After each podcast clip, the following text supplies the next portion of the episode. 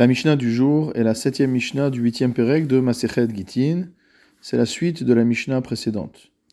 Nous avons rappelé, lors de la Mishnah précédente, le din du hiboum, à savoir que si jamais un homme décède sans laisser d'enfant à son épouse, cette dernière se retrouve liée à son beau-frère par un lien qui se conclura soit par le hiboum lui-même, c'est-à-dire que le beau-frère prend sa belle-sœur comme épouse, de manière à perpétuer le souvenir de son frère, ou alors il fait ce qu'on appelle la khalitsa, une cérémonie qui signifie qu'il ne désire pas prendre cette femme pour épouse.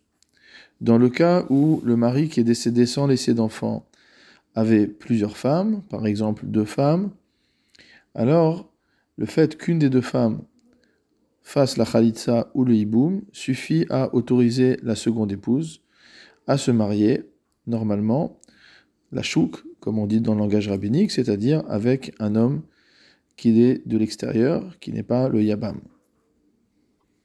Notre Mishnah nous enseigne Hakones et Yevimto. Si jamais un homme qui se retrouve donc en position de yabam, c'est le beau-frère du mari qui est décédé sans laisser d'enfant, a épousé la Yevama. Il a pris la Yevama comme femme. sarata veniset leacher. Et donc de ce fait, la coépouse de son défunt frère est autorisée à se marier avec l'homme de son choix, et elle est effectivement sortie se marier avec quelqu'un d'autre. Donc l'homme qui est décédé avait deux femmes. La première femme est devenue l'épouse du beau-frère à travers le yiboum, et la seconde a pu se remarier librement. Venim tseazot shehi ailonit.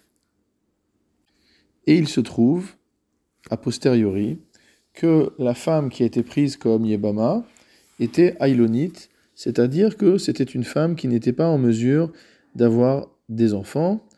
Nous avons déjà évoqué ce cas lors de la Mishnah précédente. C'est une femme qui n'a pas de caractère secondaire euh, évident de féminité et qui manifestement ne peut pas avoir d'enfant.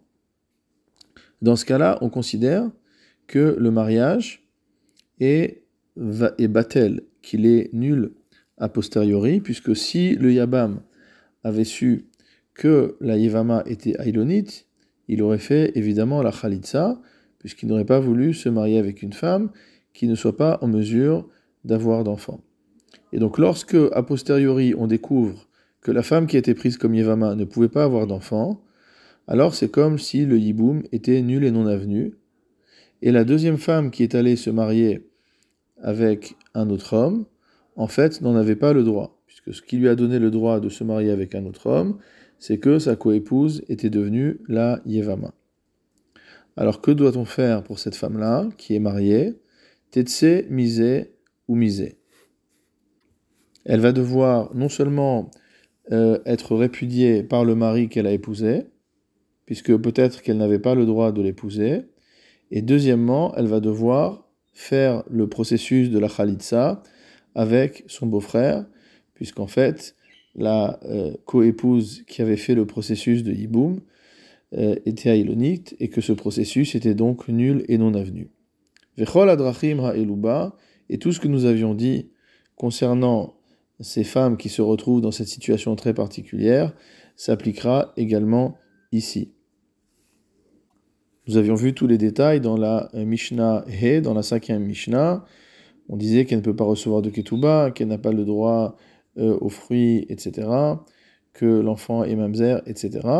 Et donc, si jamais elle a eu un enfant avec ce mari-là, avec le mari avec qui elle s'est remariée après, mais on nous précise à nouveau que cette Mishnah, comme la précédente, suit l'avis de Rabbi Akiva et que donc la halacha ne va pas comme cette Mishnah.